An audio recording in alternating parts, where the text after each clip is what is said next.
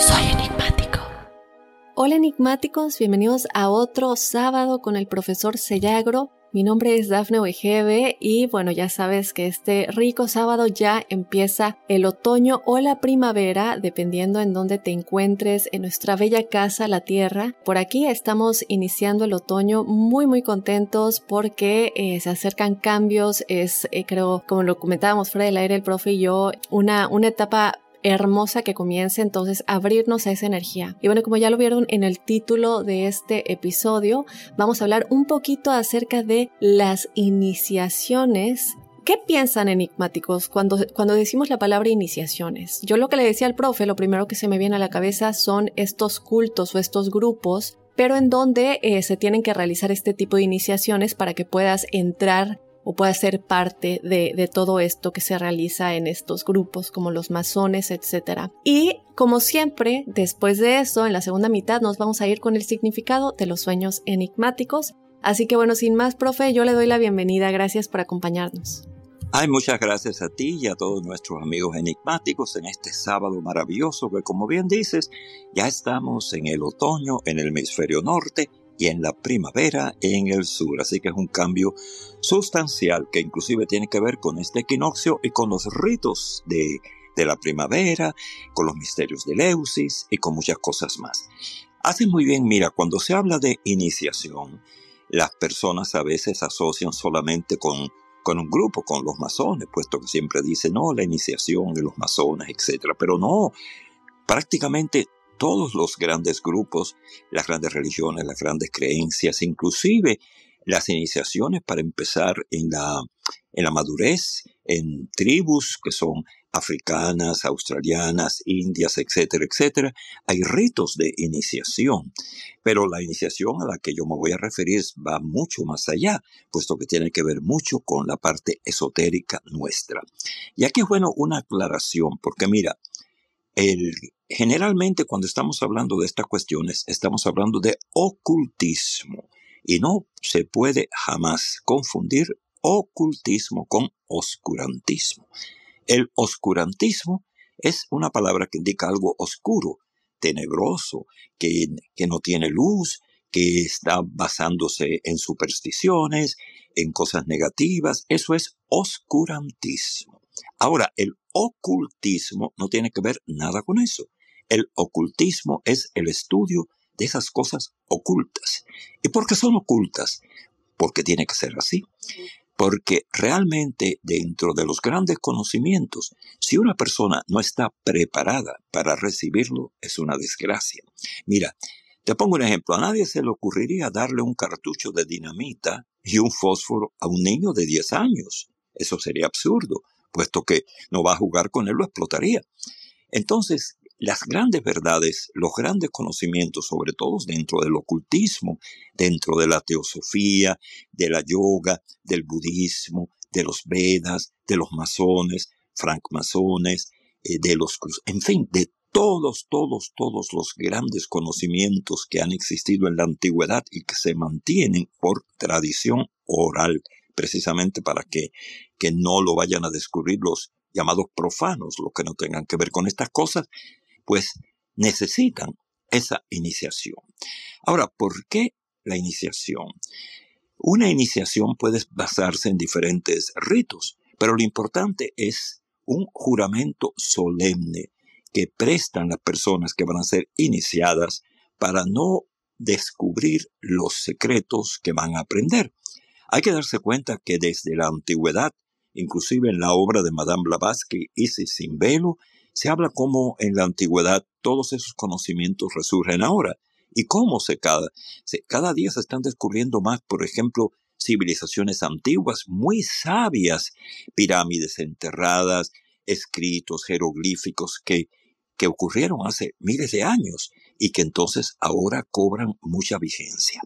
Las tradiciones ocultas se han estado transmitiendo siempre de forma oral. ¿Por qué? Porque se ha tenido miedo escribirlas para que las personas ajenas no las vayan a tener. Por eso, lo que se sabe acerca de iniciaciones en general, más bien son cuestiones generales, puesto que la iniciación en sí, el rito de la iniciación, no se sabe exactamente, inclusive a veces para desvirtuar personas iniciadas en grandes misterios dicen algo diferente, que no es lo que es la iniciación, para que las personas no entren en lo mismo. Y tú dirás, bueno, ¿por qué tanto misterio? Fíjate, por ejemplo, en el antiguo Egipto había una iniciación muy poderosa que hacían los, los sacerdotes para que las personas eh, descubrieran su ser interno y estaban durante ese tiempo, se sabe, enterrados en un sarcófago. Fíjate, es una iniciación muy fuerte en la que tenían que depender de los demás. Eso les enseñaba a tener confianza en los demás. Los encerraban cuando ya estaban preparados, antes de conocer los grandes misterios, en un sarcófago y ahí podían estar un día o más quizás. Por supuesto, era un, sarcófago herméticamente cerrado, pero con orificio para respirar. Pero imagínate si la persona no había adquirido un control de su sistema nervioso, de la meditación, de todo esto, pues se aterrorizaba y no podía pasar esa iniciación que lo preparaba para después. Inclusive, yo estuve leyendo hace tiempo que había un lugar aquí en, en Estados Unidos, creo, no seguro, que había como una especie de tanque en que la persona se sumergía y estaba durante cierto tiempo como flotando dentro de ese tipo de... Era un, un líquido un poco viscoso, no era agua, y entonces tú cerrabas los ojos, era total oscuridad, y te llevaba a ti como a la época del claustro materno, en que tú estabas totalmente oscuro. Y fíjate qué curioso, muchas personas temen a la oscuridad y la asocian con algo negativo. Sin embargo, eso no es así. Nosotros cuando estamos en el claustro materno, ¿verdad? Cuando estamos dentro de mamá, es, es oscuro, allá adentro no hay luz. Y sin embargo estamos vivos. La vida procede de esa oscuridad, puesto que si estuviéramos adentro como un feto no veríamos nada, todo es oscuro. Por eso se dice dar a luz, porque ya viene la luz cuando naces. La misma semilla, la misma semilla se siembra y cuando se siembra se pone abajo en la tierra y ahí está oscura. Ahí, no hay luz. Y entonces ella tiene que ir saliendo, saliendo, saliendo, buscando la luz. Esto es muy significativo ya que es representativo de todos nosotros, que estamos en la oscuridad y tenemos que salir a buscar la luz. Las iniciaciones, por tanto, son esos, esos ritos, esos pasajes en los cuales las personas se comprometen con su grupo a seguir ciertas reglas de vida, ciertas reglas de acción y a usar esos conocimientos de forma positiva, porque son conocimientos muy fuertes, Dafne, muy fuertes. Date cuenta que son conocimientos de vida o muerte, y no es solamente en los masones, no, eso existe en todo, en conocimientos del, en la Wicca, en el antiguo Egipto, las Babilonias, los famosos, eh, los famosos misterios de Eleusis en la antigua Grecia, que era cuando se iba a un lugar llamado Eleusis, cerca de Atenas, y eso era mucho antes de Cristo. Y es el día que se celebraba precisamente el otoño, puesto que según la mitología, Hades había raptado a Proserpina o a Perséfone, y entonces se la había llevado al mundo del inframundo, a los muertos. Y entonces se había quedado la tierra triste y por eso había tanto invierno, tanta desgracia, pero se llegó a un pacto que seis meses estuviera Proserpina en el Hades y seis meses en la tierra. Y entonces los misterios de Eleusis enseñaban a las personas cómo poder enfrentar la muerte y cómo poder de la misma forma que existe un sueño lúcido, viajar a través de ese mundo. Es algo que posteriormente aplicarían los mediums, los llamados canales, etcétera, pero que son conocimientos secretos. Secretos porque no se deben divulgar a personas que no estén preparadas. Fíjate, es, e, esto es fácil de entender cuando comprendemos que hay cuestiones muy serias, digamos, y elementales, ¿no? ¿Cuántas personas tienen en su casa un arma, una pistola, y la tienen que tener a buen recaudo? Ya que si hay niños en la casa, muchos accidentes terribles y mortales ha ocurrido porque ese niño ha tomado la pistola. Sin ir más lejos, Si en la casa hay alguna persona que necesite determinados medicamentos, esos medicamentos no pueden estar al alcance de un niño o de una persona que sin ser niña no sepa lo que se trate, puesto que puede causar daño. Ahora, imagínate tú, conocimientos que vienen desde hace miles de años, que tienen que ver con momificación, con yoga, con ayunos, con tantas cosas ocultas que tienen que ver con la mente, con la telepatía, con el cuerpo, con la transmigración, tantas cosas secretas que existen, no se le pueden dar a una persona que no esté preparada, puesto que podría causar grandes daños a ella y a los demás. Y por eso es que se habla de iniciación, que viene a ser una preparación. No solamente te preparan desde el punto de vista, eh, digamos, espiritual, personal, moral, sino también desde el punto de vista social, puesto que ya cuando tú vas a ser iniciado, tú haces como un juramento delante de todas esas personas que te van a iniciar que tú nunca vas a comentar lo que tú estás aprendiendo. Y eso se cumple generalmente, siempre se cumple porque imagínate, ninguna persona que tenga ya ese nivel va a estar eh, deshonrándose, deshonrando un juramento, puesto que si lo hace, Primero, nadie lo va a creer y segunda, va a sentirse totalmente mal consigo misma por haber defraudado a los demás. Además, generalmente estas cosas no están escritas, sino están dadas en tradiciones orales. Por eso te digo que a veces hay investigadores que dicen, esta es la iniciación, por ejemplo, de los masones del grado 33 o algo. Y no es cierto puesto que a lo mejor los han engañado para que vayan por un lado diferente, puesto que aquellos que hicieron la iniciación no van a estar diciendo lo que hicieron, puesto que no van a estar faltando a su palabra, a su honor, a su juramento. Las iniciaciones existen en todas las grandes eh, ciencias ocultas, en todo aquello que tiene que ver con lo más profundo del ser humano. Y tanto es así que cuando las personas entran en esos misterios. Pueden establecerse comunicaciones telepáticas entre unas y otras personas. Por ejemplo, una iniciación en la que las personas hablan mucho es eh, los francmasones o masones, ¿verdad? Que se han extendido por todo el mundo y siempre han estado involucrados en, en grandes cuestiones patrióticas. Inclusive los grandes fundadores de los Estados Unidos eran masones y todo. Pero ¿qué sucede? en los grados de los masones, que primero está el aprendiz, después está el que va subiendo al maestro hasta que llega ya a los grados superiores, nosotros tenemos iniciaciones por grados hasta el grado 33. ¿Qué sucede? Los masones no van a estar diciendo en qué consisten esas iniciaciones. ¿Por qué?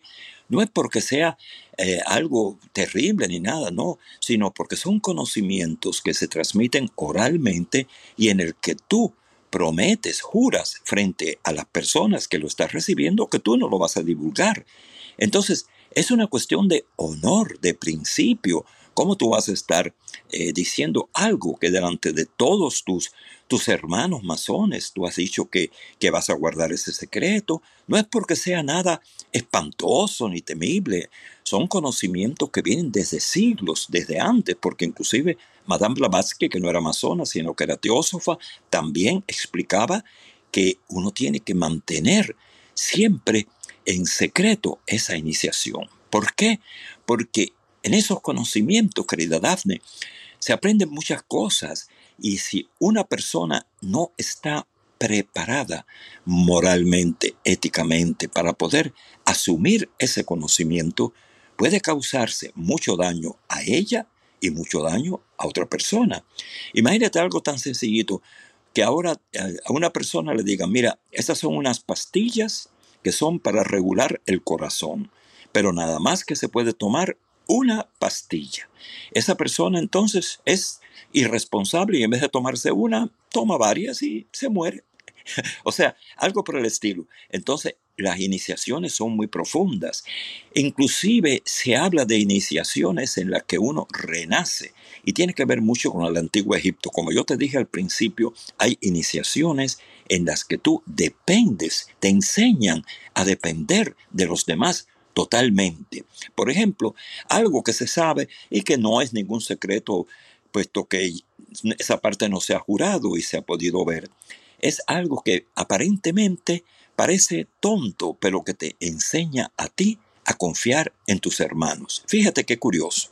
Imagínate una fila de, personas y entonces tú vas a dejarte caer de espaldas con las manos puestas en el pecho, totalmente vertical, que es una sensación fuerte, y tú sabes que la vida tuya, la, la columna vertebral y todo, depende de que esa persona que está detrás de ti te agarre.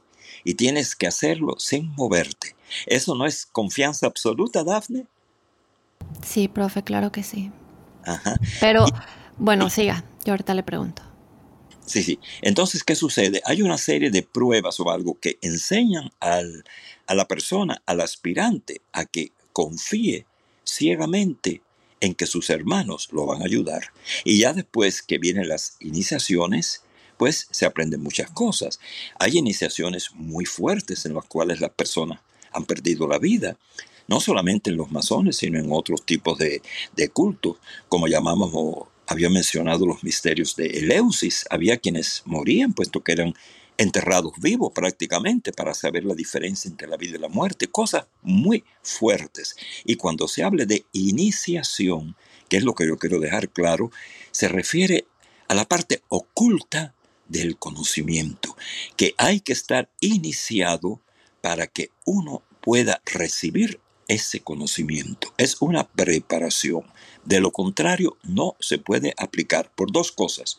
O bien porque no se entiende o porque se usa mal. Pues un tema muy enigmático, profe. Es algo que vale la pena explorar todavía un poquito más. Eh, pero pues nada, profe, tenemos ya el tiempo lleno para irnos a los sueños enigmáticos, los sueños de nuestra audiencia que nos han estado llegando. Así que vámonos a saltar en eso en un momentito después de este mensaje. Regresamos con los sueños enigmáticos. Muy bien, ya regresamos con los sueños enigmáticos. Profe, estamos listos para el primer sueño. Listo. Muy bien, por aquí nos escriben. Hola Dafne, soy Silvia y puedes decir mi nombre.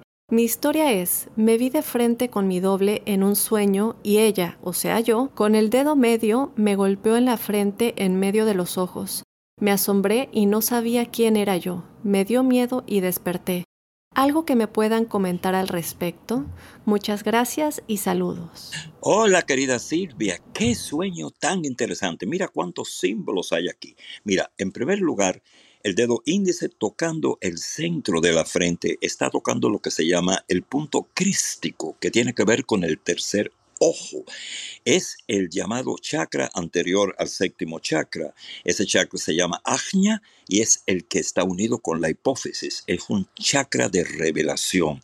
Ese sueño te está indicando que estás a punto de recibir una gran revelación de índole espiritual, de conocimiento interno, y que si aún no te has decidido, no sé si ya lo habrás hecho, a estudiar seriamente lo que es la yoga, los principios del conocimiento oculto y todo aquello que tenga que ver con tu realización personal, aquí lo tienes, puesto que tú al desdoblarte y al sentir ese toque en la frente, te está diciendo, estás a punto de abrirte, de entrar en una fase nueva de tu vida. Es un sueño revelador que te indica que ha llegado la hora de meditar y profundizar dentro de tu mundo interior, querida Silvia. Muy bien, pues ahí está Silvia. Muchísimas gracias por mandarnos tu sueño. Vámonos con otro. Por aquí nos dicen, buenas, un gusto saludarles a ambos, Dafne y profesor. Mi nombre es América M. Un sueño recurrente que he tenido reiteradas veces e incluso recientemente es que de alguna manera u otra termino perdiendo mis dientes, pero siempre son los frontales, ya sea superiores o inferiores. Se caen o se quiebran y el sentimiento que me da en el sueño es de vergüenza, ya que no quiero que me vean sin dientes. Quisiera saber si tiene algún significado y gracias de antemano y autorizo que se lea mi sueño y que se mencione mi nombre. Mucha luz a ambos y saludos desde Honduras. Hola querida América hondureña, lindo país, un beso para toda Honduras. Mira, te voy a decir algo. Generalmente cuando se habla de dientes, la gente se asusta mucho puesto que piensan que soñar con dientes está asociado con la muerte. Y eso tiene que ver puesto que se ha asociado a las calaveras cuando la gente en la Edad Media iban a los campos de batalla y veían los cadáveres y entonces veían los cráneos, veían los dientes y asociaban todos esos dientes con los muertos y decían, uy, uy, uy, soñar con dientes es soñar con muertos. Eso generalmente no es así. Cuando uno sueña que los dientes se caen puede indicar dos cosas. Siguiendo la tradición, pudiera indicar una noticia de alguien que no está directamente vinculado contigo, pero que puede ser alguien que falleció y te llega una noticia tardía en la que tú dices, ay, mira, tú preguntas por alguien y te dice, oh, no, si esa persona falleció hace tanto tiempo o algo, eso puede ser una noticia que llega y que te dice. La otra es una preocupación que tú tienes con tu salud y que debes revisar puesto que te está volviendo un poco inquieta y debes entonces atenderte bien para que no te cause ansiedad. Este sueño con los dientes que te causa vergüenza o algo también indica otra cosa, que tú tienes la facultad de salir adelante de cierta situación en la que te han envuelto otras personas. O sea, tú no has entrado en un chisme ni nada por el estilo, pero sí te han metido a ti en un chisme o en un rollo. Y lo mejor, ¿sabes qué cosa es?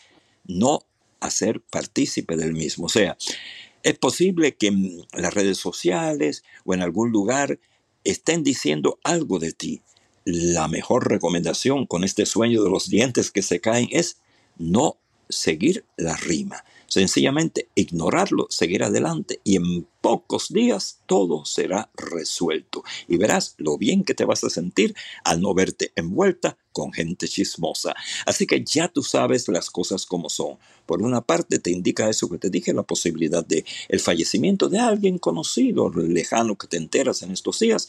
Y otra que puede ser eso, alejarte de las personas chismosas sin involucrarte tú, puesto que tu salud lo requiere. En general, estás muy bien auspiciada, así que sigue adelante como vas, que las cosas saldrán mejor de lo que tú esperas, América. Muy bien, pues ahí está, América. Un abrazo muy grande hasta Honduras.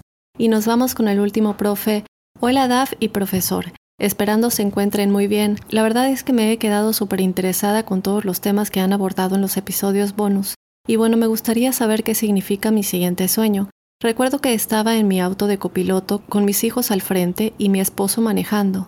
Sin embargo, nos encontrábamos intentando pasar, pero había muchos puestos, mucha gente vendiendo y no podíamos pasar, por lo que estábamos parados viendo cómo salir de ahí, y en eso una mujer que parecía vagabunda abrió la puerta trasera del auto y dejó una rata negra. Yo la veía al recostarme en medio de los dos asientos, entonces la rata saltaba a la cabecera del asiento y después a mi estómago y empezaba a morderme, o sea, a mi estómago. ¿Podrían ayudarme a descifrar el significado de mi sueño? Muchas gracias por toda la labor que hacen y al darnos tanto conocimiento. Muchísimas gracias por este sueño tan interesante que tiene tanto simbolismo, puesto que estás de copiloto, están tus hijos, está esa vagabunda, están esos puestos de venta y al mismo tiempo la rata, que es un símbolo que tiene que ver a veces con cierta traición o también con algo que se está despilfarrando. Entonces, fíjate aquí, lo que te está avisando son dos cosas. Una es, querida amiga, que tengas cuidado con un gasto innecesario puesto que es probable que en estos días, debido a la acción de vendedores manipuladores, etc., traten de venderte algo que tú no necesitas y te metas en un rollo, o sea, te endeudes innecesariamente. Así que cuando te sientas tentada, por ejemplo, a comprar un auto nuevo, si el tuyo está bien, y entonces vas a un lugar y quieren venderte algo nuevo, o tratan de que tú te compres algo que no necesitas bien, piénsalo, puesto que estás vulnerable a que te vendan algo que no sirva. Asimismo, te está advirtiendo cuando tú, si haces compras por internet, que tengas mucho cuidado, puesto que podrías ser víctima de un fraude. Te está advirtiendo que si, y de nuevo con las compras, que si vas a realizar algún tipo de compra, y esto se asocia con esos puestos de vendedores, que revises bien, por ejemplo, arriba en el URL de cada website, acuérdate que después del HTTP tiene una S que indica seguro, secure. Fíjate que tenga esa S, puesto que eso generalmente indica que es un website seguro, ya que ahora los falsificadores falsifican todo. Y esto te está advirtiendo que no vayas a caer en la trampa de dar tu identificación, tu dinero, tus papeles a un website. Es un aviso para que no caigas en esa trampa. Si no caes en la trampa, no tendrás problemas. Ahí viene el aviso con esa mujer, con esa rata y con todo lo que está pasando, querida amiga. Pues ahí está, un abrazo muy grande. Eh, profe, pues esos son los sueños de hoy. Qué maravilla, yo estoy tan contento puesto que cada día son más sueños y habrá muchas más sorpresas y preparándonos para este otoño maravilloso. Qué gracias les doy a todos los amigos nuestros por estar participando y a ti por ser la llave que abre el corazón de todos nosotros, querida Dafne. Un gran beso cósmico a todos y hasta la próxima. Muy bien, pues ahí está Enigmáticos y yo les mando un abrazo muy grande, les mando todo mi amor. Yo quiero que me sigan en mis redes sociales. Saben que los amo con toda mi alma y con todo mi corazón y que siempre van a ser mis enigmáticos. Em, pero pues a veces suceden cosas y uno tiene que seguir adelante. Entonces los invito a que me sigan en mis redes sociales para que vean que sigue, que de nuevo en, en en proyectos y, todo eso, síganme en Instagram, me encuentran como DAF. Em, bueno, lo voy a dejar en, las notas de, este episodio para que ahí lo vean. Eh, los quiero muchísimo, les mando un beso enorme y pues nada, que tengan un lindo fin de semana. Un beso. Soy